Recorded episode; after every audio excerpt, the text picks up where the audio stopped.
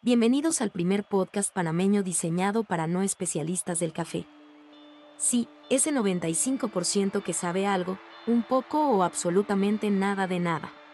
Aquí les daremos voz y contrastaremos opiniones expertas con las nuestras, y por supuesto, con la tuya. Hablaremos de esa enigmática bebida tan corriente y a la vez elitista. De las marcas, de las variedades, los procesos, de sus orígenes y de los lugares y personalidades relevantes. Derrumbaremos mitos y desnudaremos falsos profetas. En fin, bienvenidos a debatir y pasarla bien, aprendiendo y discutiendo sobre café. Agarren sus tazas y empezamos ya. Bienvenidos, bienvenidos Rafa, bienvenidos todos. Hoy en nuestro podcast Un Café de Panamá tenemos el tema ¿El mejor café del mundo será el de Panamá? ¿Qué piensa Rafa? Bienvenido. Buenas noches José. Bueno, eh, es una buena pregunta y un buen tema que podemos tocar hoy, que es todo el tema de si será el café de Panamá el mejor del mundo. Algunos dicen que sí, otros dicen que no, pero bueno, más adelante lo estaremos viendo. Por lo menos está en, la, en, el mapa, está en el mapa. Y yo quisiera, eh, Rafa, comenzar eh, primero pidiendo disculpas. si teníamos la intención de, em, de traer un invitado por cada podcast, pero creo que se nos complica un poco eh, en este momento y creo que hay mucha más información que debemos de eh, manejar con nuestros oyentes antes de traer a los invitados. Em, en inicio pensé que era una buena idea, pero eh, pienso que debemos de aguantarnos un poquito, porque todos los invitados que podamos traer acá, eh, de alguna manera nos van a conversar de temas muy técnicos, porque son gente que está 100% metida en el negocio del café.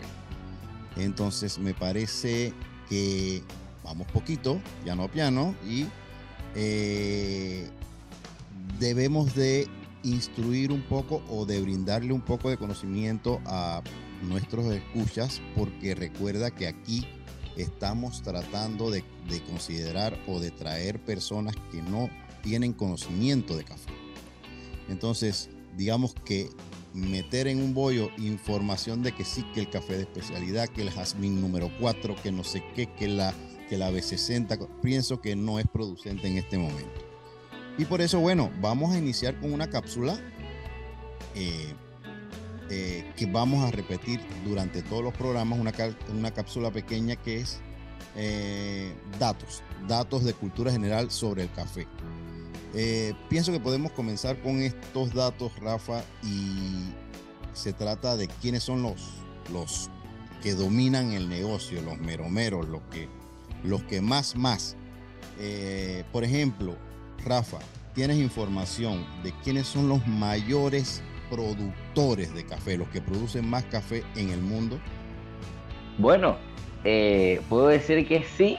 Eh, tengo entendido, Brasil, que es aquel que produce más del 35% de lo que viene siendo el café mundial, seguido de Vietnam y Colombia. O sea, ahí vamos viendo que hasta el país vecino también está dentro de los mayores productores del café y Vietnam.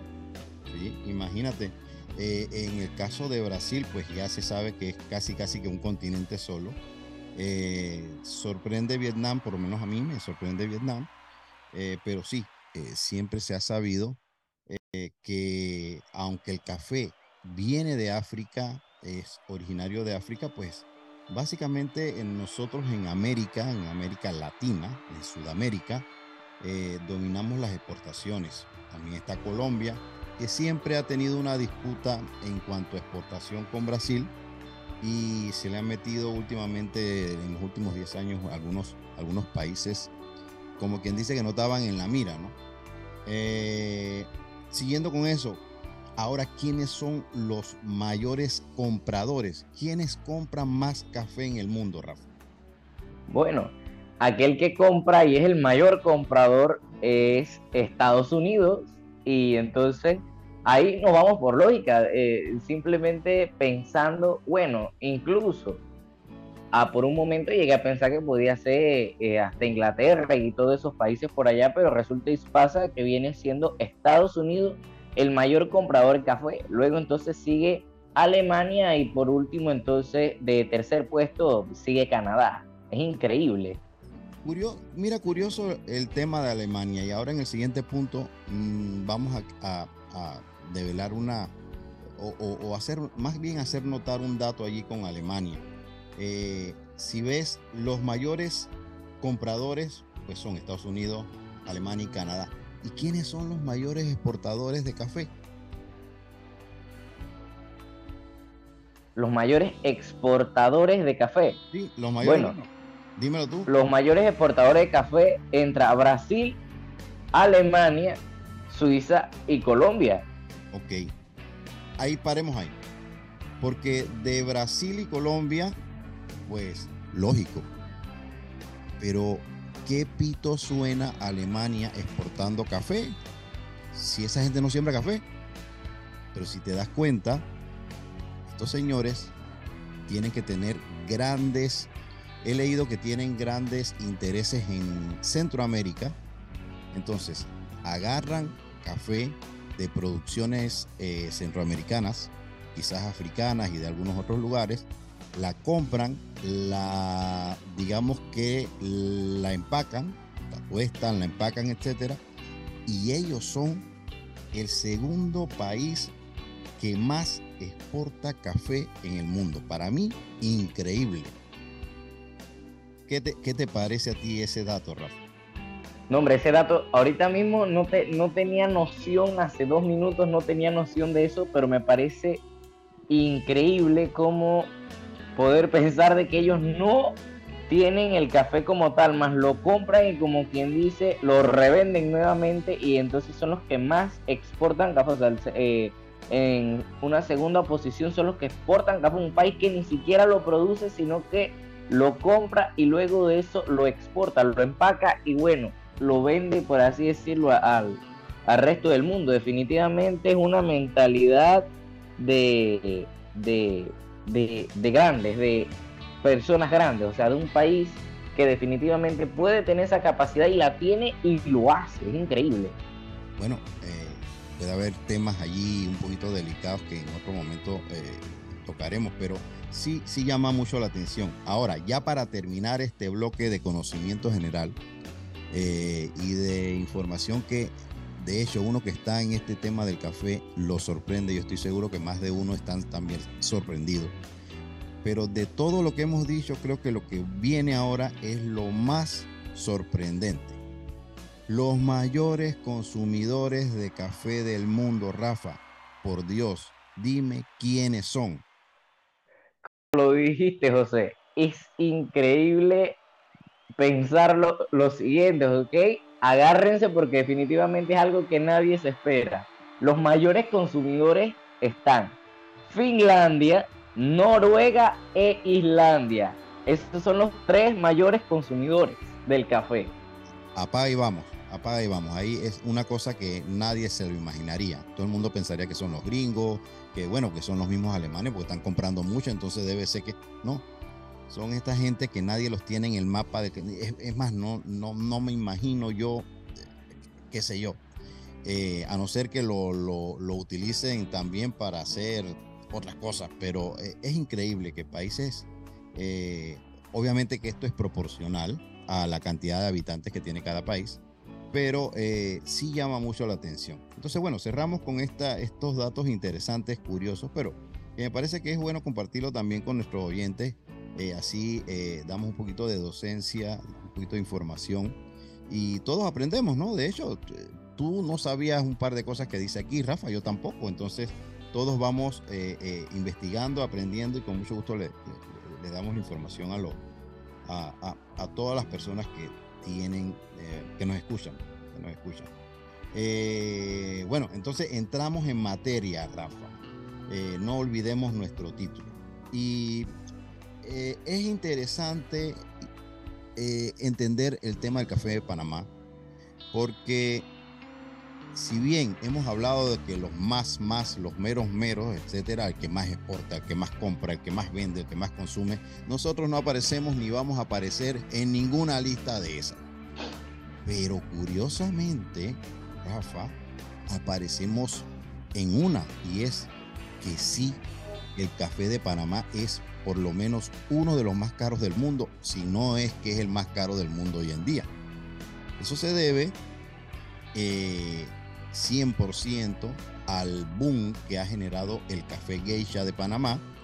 Eh, los, los compradores asiáticos que se han vuelto locos con este café y pues en el Besos Panamá, que es la subasta nuestra aquí, la subasta de Panamá, eh, ha dado, ha dado mucho, mucho que hablar en todo el mundo y se ha cotizado inmensamente el café de Panamá. Eh, y vamos a hablar un poquito del café de Panamá. Entonces, no solamente del geisha, vamos a hablar del geisha también, pero vamos a hablar un poquito del café de Panamá, porque la gente entienda que que está aquí, porque tú hablas con gente de otros países y piensas que aquí tú andas caminando y hay una mata de geisha ahí en la esquina y tú agarras y te tomas una taza. Eso no es así. Lastimosamente, señores, no es así. No somos, somos el país del geisha, pero eso no está, eh, digamos, en todas las esquinas. Entonces, eh, hablemos, Rafa, de las especies que tenemos, de la arábica y la robusta, que son las dos especies que predominan en nuestro país.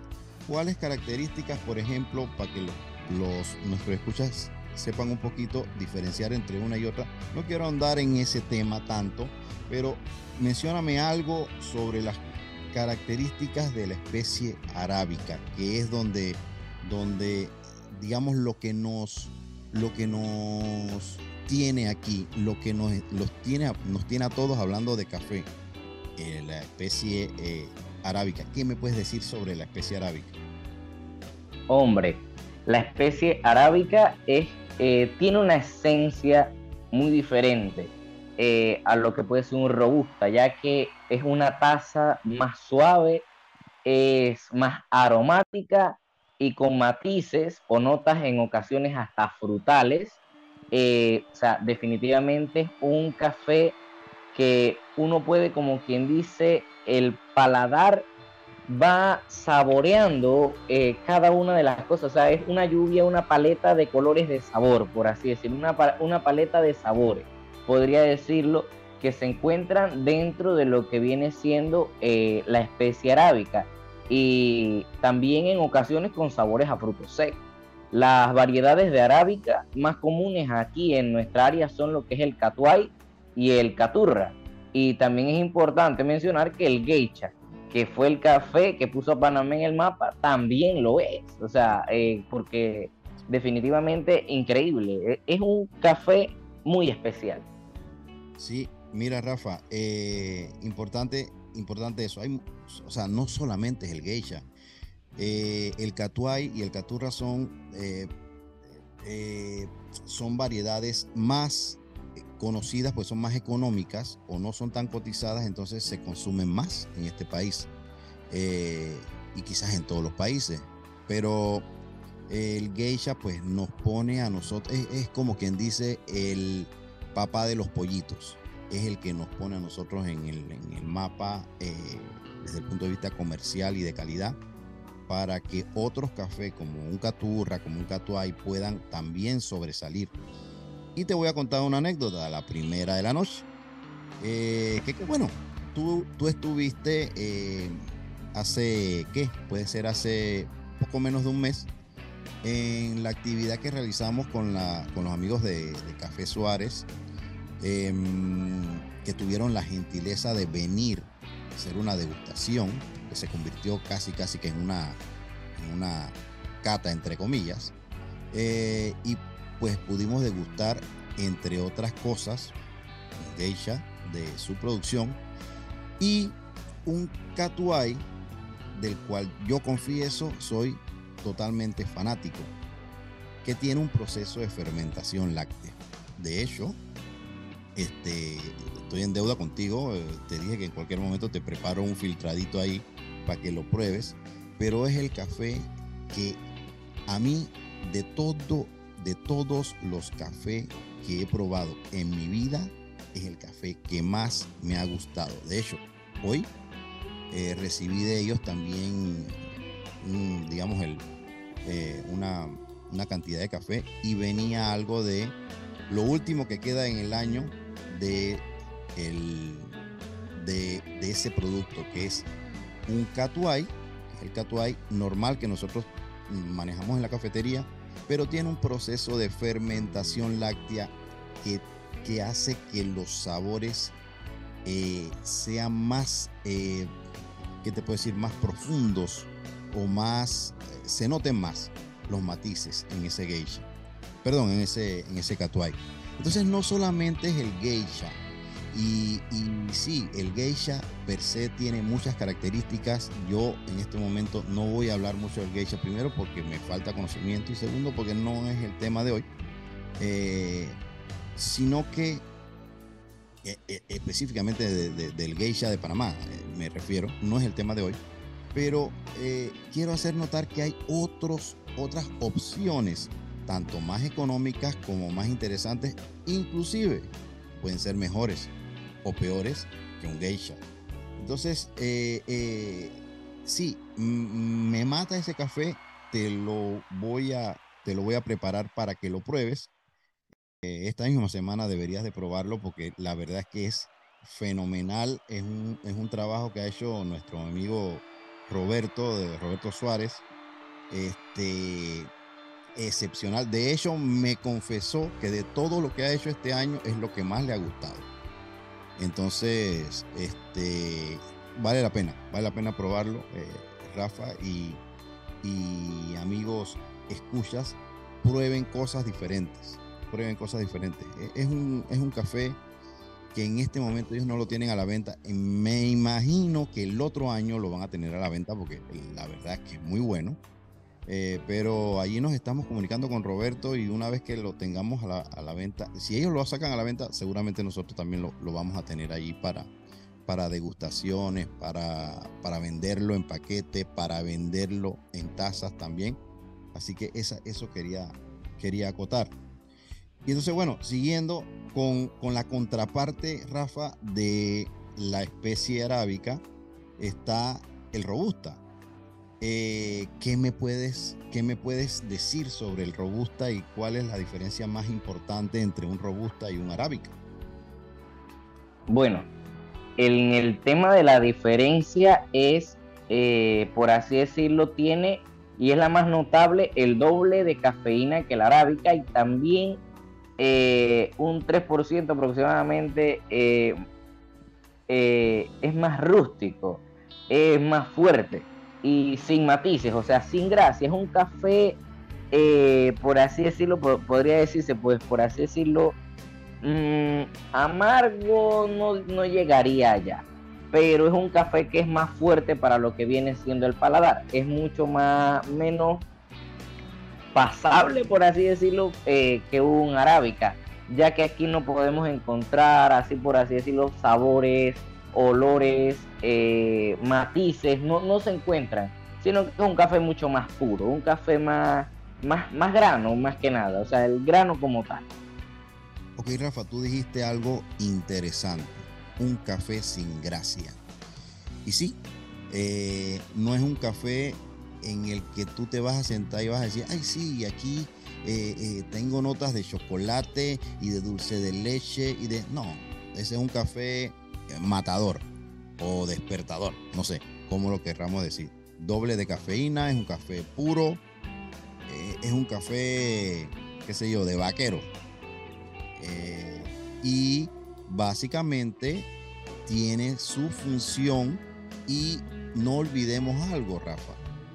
Todos eh, en este país y quizás en la mayoría de los lugares venimos de ese café. Venimos cuando, cuando nuestra cabeza habla de, cuando tú te, alguien te dice un café, tú no piensas en un geisha, tú no piensas, lo pensarán este porcentaje mínimo de gente que está, que, maneja eh, cafeterías de especialidad, que son baristas, ok.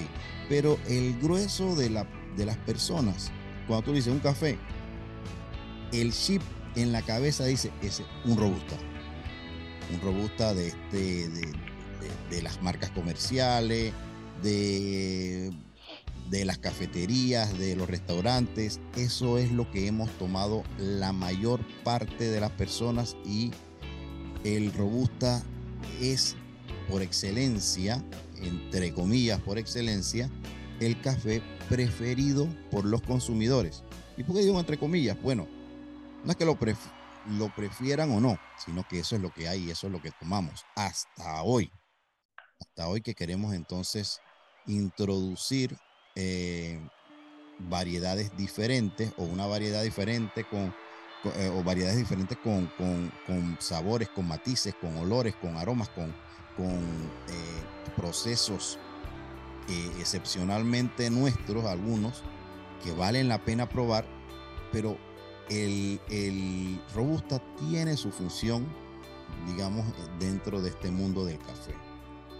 Eh, pero Rafa, mucha habladera y mucha cosa y dime algo, ¿cuál es el mejor café del mundo? Pues, ¿es el de Panamá? ¿No es el de Panamá? ¿Lo podemos considerar? Dime tú para ti, ¿cuál es el mejor café del mundo?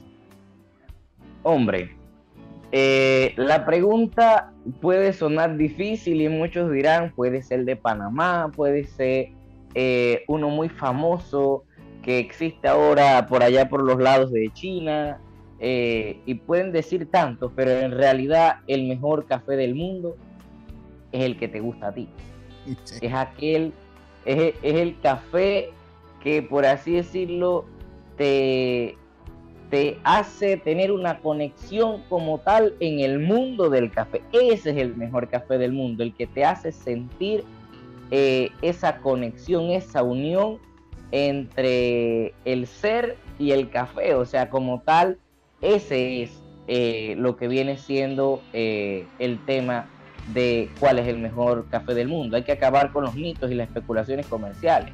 Aquí en Panamá tenemos el geisha panameño en la cúspide de la montaña, pero el problema es el siguiente, enumeramos los puntos, pero no se puede decir que algo a uno le gusta o no le gusta si no lo han probado. Y estamos en un país que tiene uno de los cafés más caros del mundo y por así decirlo muchos no lo conocemos. Y si lo conocemos, no lo hemos probado y si lo hemos probado es posible que no nos haya gustado porque o nos lo prepararon mal o nosotros mismos lo preparamos en casa o cualquier cosa que pueda suceder.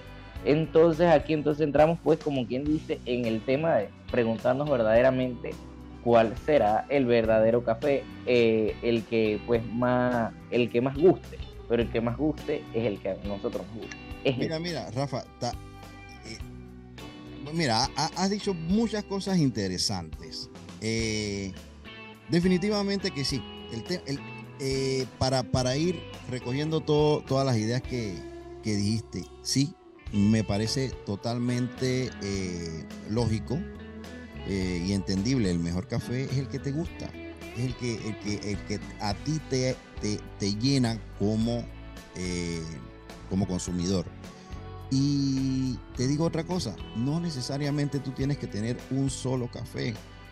Yo como tomador de café, por ejemplo, me gusta un café en la mañana diferente al de la tarde.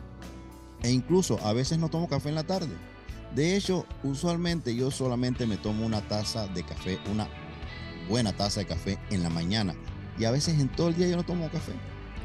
Eh, solamente cuando estoy experimentando, cuando estoy tranquilo en la casa. Pero cuando a veces en la tarde me da ganas de tomarme, qué sé yo, la, el mismo tipo de café que me tomé en la mañana, pero a veces me da ganas de tomarme un filtrado, sin nada. O sea, un café de especialidad ya propiamente dicho o a veces a las 10 de la mañana me, da por tomarme un expreso doble, que usualmente no lo hago todos los días. Entonces, y todos me gustan. Entonces es como, qué sé yo, como cuando tú tienes un poco de conocimiento, tú puedes decir, bueno, hoy quiero pasta, mañana quiero ensalada, pasado mañana quiero comida mexicana. Si no conoces todas esas comidas, no las puedes querer. Y sobre lo que dijiste eh, sobre el café eh, de Panamá, pues sí, nosotros estamos en la cúspide de la montaña, como tú dices, eh, pero conocemos todo el, el, el, geisha, lo hemos probado, mm, seguramente no. Y aun cuando lo hayas probado, es una experiencia totalmente diferente tomarse una taza de geisha, señores, que tomarse una taza de café.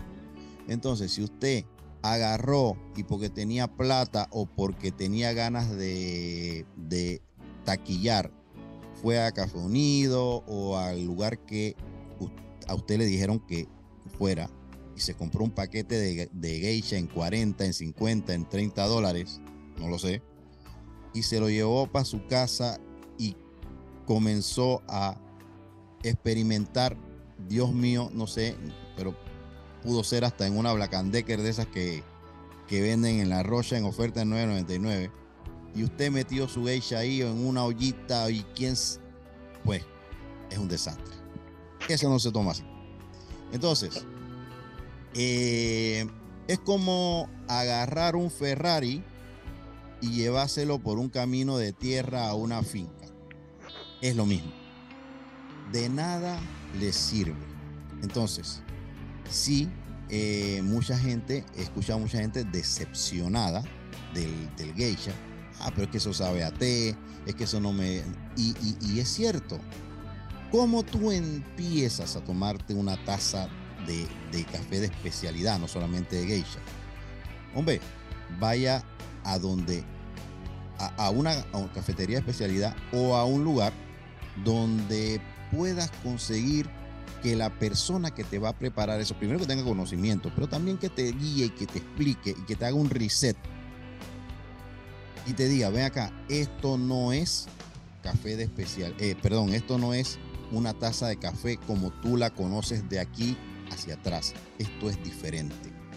Entonces, eh, el consejo es, vaya donde una, parece como como un tema médico esto, ¿no? Vaya donde una persona idónea a que le, a que le preparen su primera taza de café especialidad. y esa taza no le va a costar 75 centavos. Entonces, usted haga valer su dinero y pregunte. Es más, piense las preguntas antes de pagar la, plata por la taza de café. Y usted pregunte, ¿y esto qué? ¿Y para qué? ¿Y por qué sale por aquí? ¿Y a qué temperatura está esto? ¿Y? Pregunte, pregunte lo más seguro es que ese barista le va a contestar con mucho gusto porque el, barista ah, es apasionado y, le gusta su trabajo. Entonces le van a, dar toda la información. Así que pregunte para que vaya disfrutando, pero nunca agarre un paquete de geisha y se toma la, la foto y después va a la casa y comienza a hacer ñamuras, locuras, para los que no, no, no, entienden el término, porque no le va a ir bien. Entonces, una recomendación muy sincera, muy sana, no lo hagan, por favor. Eh, ¿Qué tú dices de eso, Rafa? Eh, yo, pienso que, el consejo eh, más valioso que hemos dado en los tres capítulos es ese. no inventen con el geisha.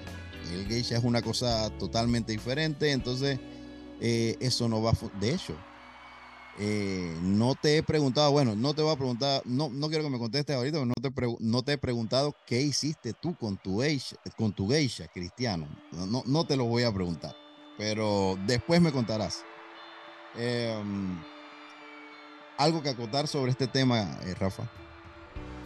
Bueno, eh, intentando hacer por más o menos un pequeño resumen de hasta dónde vamos es definitivamente el tema del tener el conocimiento, eh, tanto ahora de que ya nos enteramos hace un rato del tema de quiénes son, eh, por así decirlo, las potencias en cuanto al café, luego ya ir eh, bajando en el tema de los tipos de café que existen, meternos dentro de la materia de el, robusta, el arábica, y cómo a cada quien, por así decirlo, va buscando cuál es aquel café que más le gusta y entonces llegamos a una pregunta de cuál era el mejor del mundo y llegamos a una pequeña conclusión que es el mejor café del mundo es el que nos gusta a nosotros e incluso ahora que caímos en el tema, que no podemos, como decía, no recuerdo bien si era un filósofo,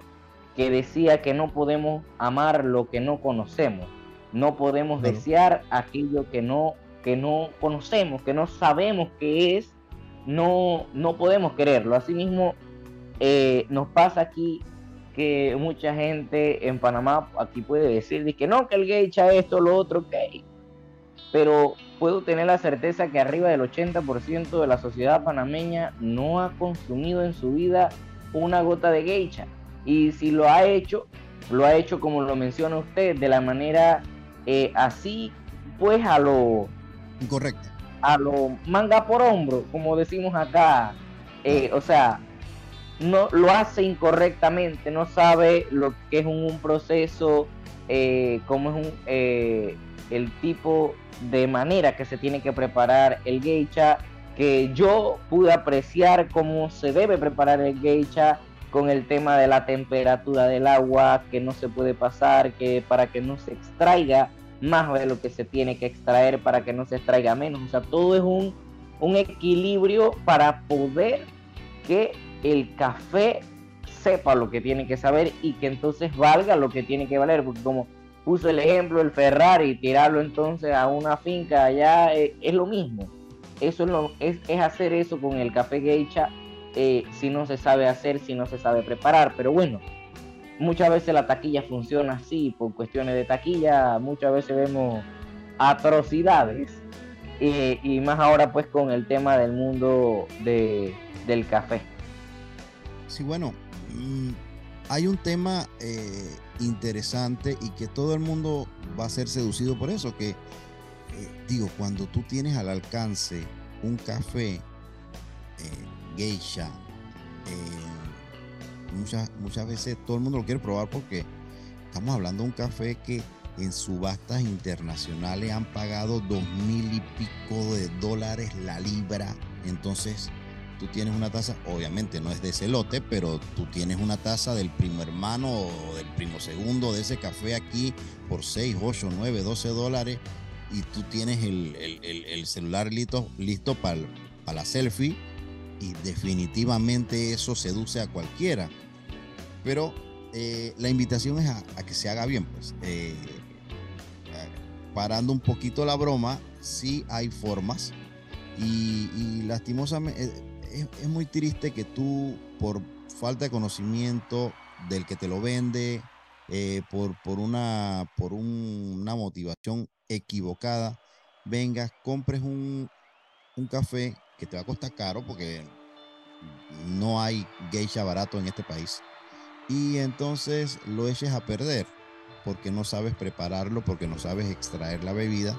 Y después eh, vas a quedar con una eh, falsa sensación de que el café no sirve.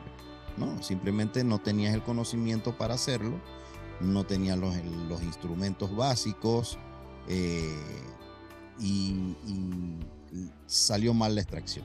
De hecho, eh, una, una, cuando uno está mm, aprendiendo a extraer o a hacer extracciones, tiene que aprender con café barato, Rafa. Tú no, tú no puedes estar aprendiendo con un café de 30, 40 dólares la libra, tienes que aprender con, con café eh, más económicos y eh, allí vas aprendiendo hasta que en un momento, y también conseguir información, conseguir el equipo correcto. Eh, no hay un camino corto hacia, hacia una buena taza de café. Entonces, bueno, ya para terminar, Em, quisiera eh, saber una conclusión rápida, Rafa. Tenemos dos minutos y medio para que esto se corte. Eh, una conclusión rápida de básicamente qué te parece a ti, en qué posición o, cuál es la posición que tú como panameño tienes aquí en Panamá, eh, en el país del geisha más caro del mundo. dame, dame una opinión rapidita y concluyente sobre este tema. Sencillo. A pesar de que somos, por así decirlo, los que los producen, definitivamente, ya le digo, en mis 17 años de vida que tengo ahorita mismo, la primera vez que pude eh, probar un café, no va ni, no va ni siquiera el mes. Incluso eh, hay personas que son, por así decirlo, más viejas que yo y que llevan muchos años aquí en Panamá y jamás han podido probar una gota de geisha. Entonces, a pesar de que lo se produce y somos el alma mater, por así decirlo, del geisha, eh, la mayoría de la sociedad panameña jamás ha podido eh, probarla por la falta de conocimiento y al momento algunos que lo prueban y todo el tema que mencionamos de que eh, a veces no se prepara bien, es un tema de especialidad, pero también hay un tema clave. ¿Y cuál es el tema clave dentro de todo esto? El tema de saber, de conocer, de tener la información para poder, por así decirlo, poder catar eh, ese café y poder evaluar y como panameños poder decir, ok, este café eh, le tiene esto, falta lo otro, o sea, por así decirlo, tener como panameños y de verdad decir que somos cafeteros y que somos lo que producimos el café geisha, poder tener mínimo como sociedad una pequeña, un pequeño conocimiento de lo que es el mundo del café y para ello entonces nosotros de nuestra parte brindamos nuestro conocimiento que tenemos respecto al café para que todo el mundo vaya, por así decirlo, ir conociendo eh, lo que es el mundo del el café en Panamá, un café de Panamá y todo eso. Listo, Rafa. Entonces no me queda más que darte las gracias. Eh, un capítulo más. Eh, darle gracias también a todas las personas que nos escuchan. Chao, Rafa, y nos vemos en el siguiente capítulo. Chao. Bueno,